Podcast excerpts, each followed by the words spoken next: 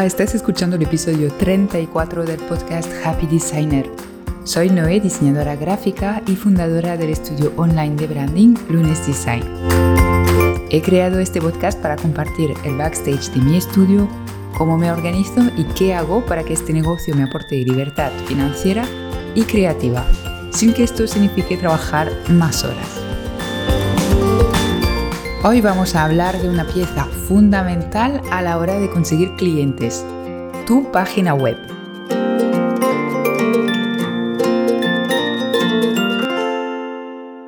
Siendo diseñador gráfico, creo que no necesito convencerte de lo importante que es tener una web para comunicar sobre tu trabajo y tus servicios. Y es que una web bien pensada puede convertirse en un aliado fabuloso porque prepara la venta de tus servicios mostrando el valor que puedes aportar y ayuda a tus clientes a superar el miedo a contratar un diseñador gráfico. También te ayuda a filtrar clientes que no son tu cliente ideal, para que solo hagas videollamadas con personas afines a tu estilo y metodología. Y finalmente, una buena web explica tu forma de trabajar y resuelve dudas para que no te pases el día haciendo esto por email. Si no tienes web por ahora, que no cunda el pánico. Puedes ir consiguiendo clientes mientras la vas construyendo, no pasa absolutamente nada. Este episodio te va a venir genial para prepararla bien. Y si tienes una web, pues vamos a ver juntos las diferentes cosas que podrías revisar si ves que no te ayuda a conseguir clientes o no atrae los adecuados. Antes de empezar con los consejos, quiero plantear una primera consideración más general. Hay muchos estudios y diseñadores que plantean su web solo como un portfolio, con poquito texto, páginas para sus diferentes proyectos, posiblemente una pequeña página sobre mí y un formulario de contacto. Pues yo no soy partidaria en absoluto de esta forma de hacer las webs para un diseñador gráfico, ¿vale? Porque creo que en el caso de estudios pequeños o unipersonales, como, como es el mío, vamos, Necesitamos que la web nos ahorre tiempo de marketing y atención al cliente. Este es mi enfoque, ojo, ¿eh? no digo que lo demás no esté bien, sino que no encaja con mi estrategia y forma de comunicar. Así que mis consejos de hoy obviamente van en línea de lo que pienso. Y si lo que quieres es plantear tu web como un portfolio, pues no te van a servir. Ahora que hemos aclarado esto, vamos a por los imprescindibles que deberías incluir en tu web. Lo primero que debería haber en tu web es claridad.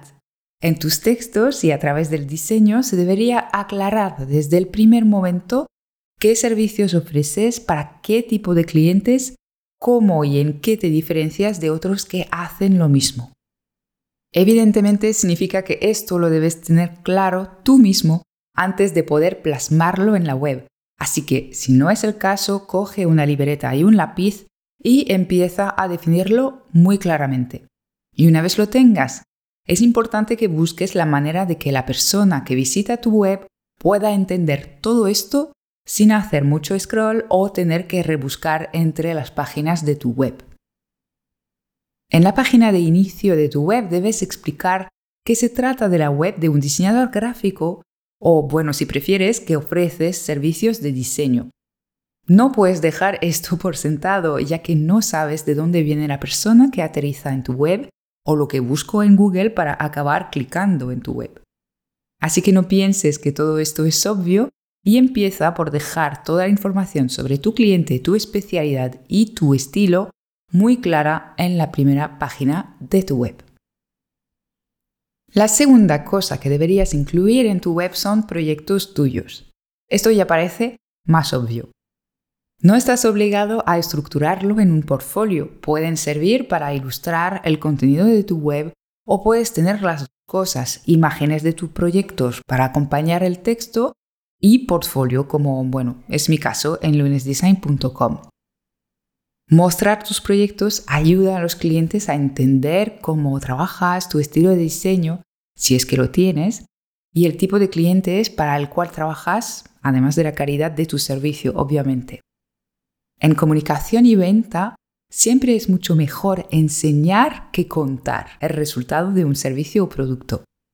hace que tu cliente entienda mejor el beneficio de trabajar contigo porque es que lo puede ver simplemente. También hace mucho más tangible este tema tan abstracto del diseño y del branding.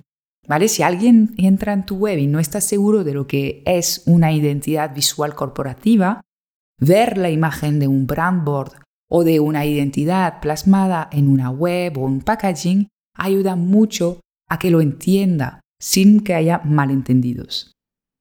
Por lo que en nuestro caso debemos enseñar nuestros diseños de forma estratégica.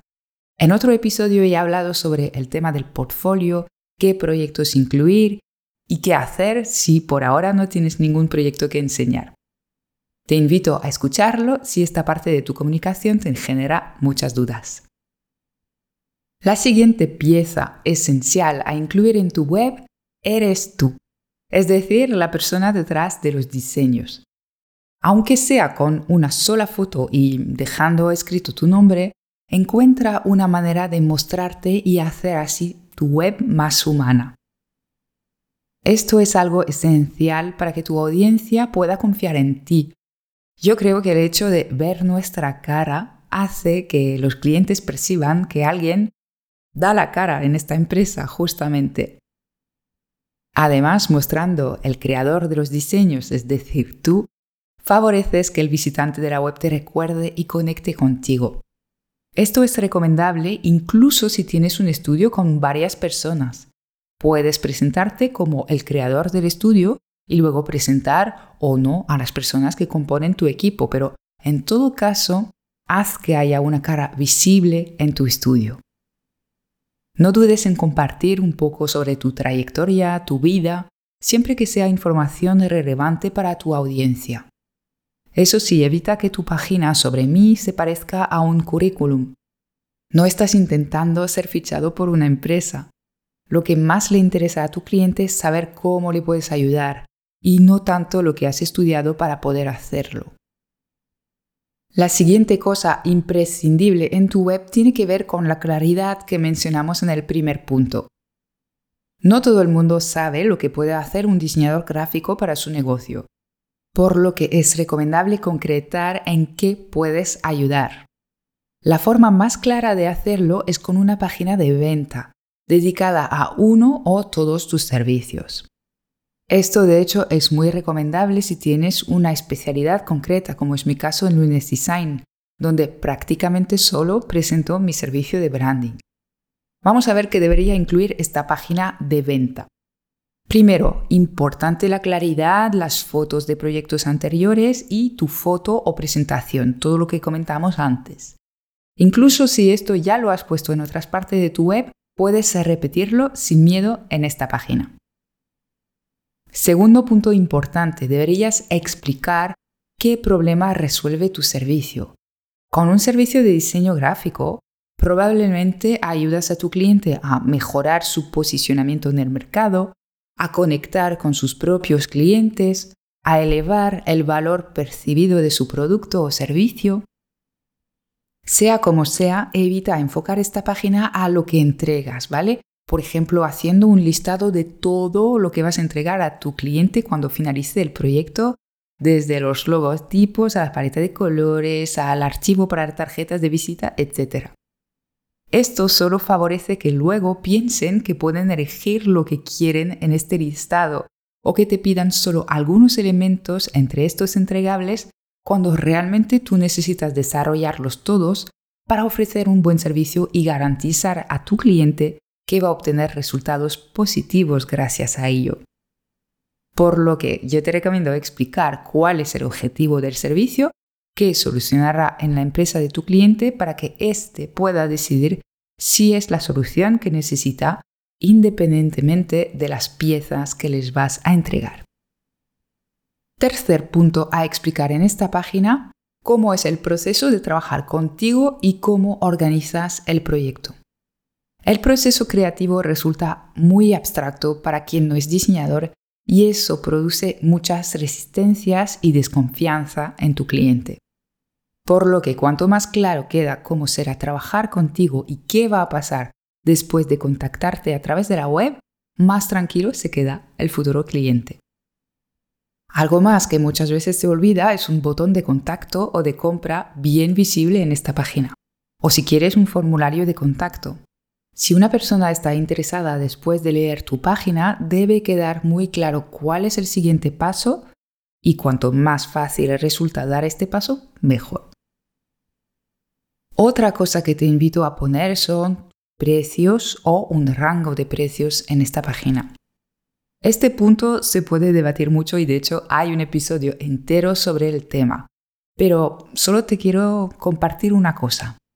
¿Has pensado alguna vez que el hecho de no poner precios en tu web puede dar a pensar que manejas precios muy elevados? ¿Y esto habrá espantado a algunos clientes potenciales? Ahí lo dejo, pero lo profundizo en el episodio sobre precios. Y bueno, con todo esto posiblemente hayas despertado el interés en tu audiencia, pero es posible que también tenga miedos y dudas respecto al hecho de trabajar contigo. Dispones de dos herramientas. Una, los testimonios de tus anteriores clientes. No hay nada mejor que dejar que tus clientes hablen por ti y recomienden tus servicios. Ten la costumbre de siempre pedir testimonio a tus clientes en cuanto acabe el proceso de diseño. Resulta muy útil para tu promoción y además te ayudará a mejorar. La segunda herramienta es la sección de preguntas frecuentes. Esas son las dudas que vienen a la mente del cliente interesado en tu servicio, por ejemplo, el plazo de la entrega, las modalidades de pago, etc. Hay gente que, teniendo este tipo de dudas, te escribirá para que las resuelves. Y hay otras personas para las cuales estas dudas se convierten en un obstáculo y no sabrás nunca de ellos. Por lo que dejar resueltas en la web algunas dudas frecuentes es una muy buena manera de ayudar a estas personas. Con todos estos elementos ya tienes una buena página de venta para tu servicio. Y si has tenido en cuenta los consejos anteriores, también tienes una buena web. Ahora podemos añadir una pequeña pieza de marketing a la fórmula. Podrías incluir en tu web algo que permita a tu cliente probar tu servicio antes de comprar. Es decir, obviamente no puedes diseñar muestras gratuitas a todos los clientes interesados, pero seguramente puedas crear un descargable gratuito o un curso pequeño que permitirá a las personas interesadas en tu perfil entender que eres un gran profesional, un buen diseñador y que tienes una metodología que les encaja. También podrías ofrecer una primera consultoría gratuita, aunque esto, si bien es una estrategia inicial excelente, según el volumen de trabajo y visitas que tengas en tu web puede irte de las manos rápidamente. En Lunes Design, para darte un ejemplo, ofrezco un test gratuito para que mi audiencia encuentre su paleta de colores corporativa. Con esto introduzco mi metodología basada en la psicología y entrego un documento con un diseño que refleja mi estilo y la calidad de mis diseños. Es una buena manera para que los clientes conecten o no con mi forma de hacer. Y a cambio obtengo su email para poder seguir trabajando en la venta después de haber validado su interés. Puedes probar varias ideas hasta encontrar la manera perfecta de dar esta pequeña muestra de tu servicio. En todo caso, te recomiendo encontrar una idea que haga justicia a tu talento sin tampoco que tengas que invertir muchos días para desarrollarlo. Recuerda que lo vas a ofrecer gratuitamente y no puedes dar a pensar a tu audiencia que tu expertise es gratuita. Resumiendo, estos son los elementos imprescindibles a incluir en tu web. Primero, mucha claridad a la hora de contar quién eres, qué haces, para quién y cuál es tu diferencia respecto a otros diseñadores. Segundo, imágenes de tus proyectos organizadas en portafolio o acompañando los textos de tu web. Tercero, fotografías tuyas. Cuarto, una página de venta de tus servicios. Y quinto, un lead magnet enfocado a demostrar tu talento. Espero que este episodio te haya gustado y que puedas mejorar tu web gracias a mis consejos. En luneseschool.com podrás encontrar nuevos recursos para ayudarte a ser un diseñador gráfico freelance al mando de un negocio creativo sostenible. No uno que te quita el sueño, horas para tu vida personal o peor aún, las ganas de diseñar. Un abrazo y hasta pronto para un nuevo episodio.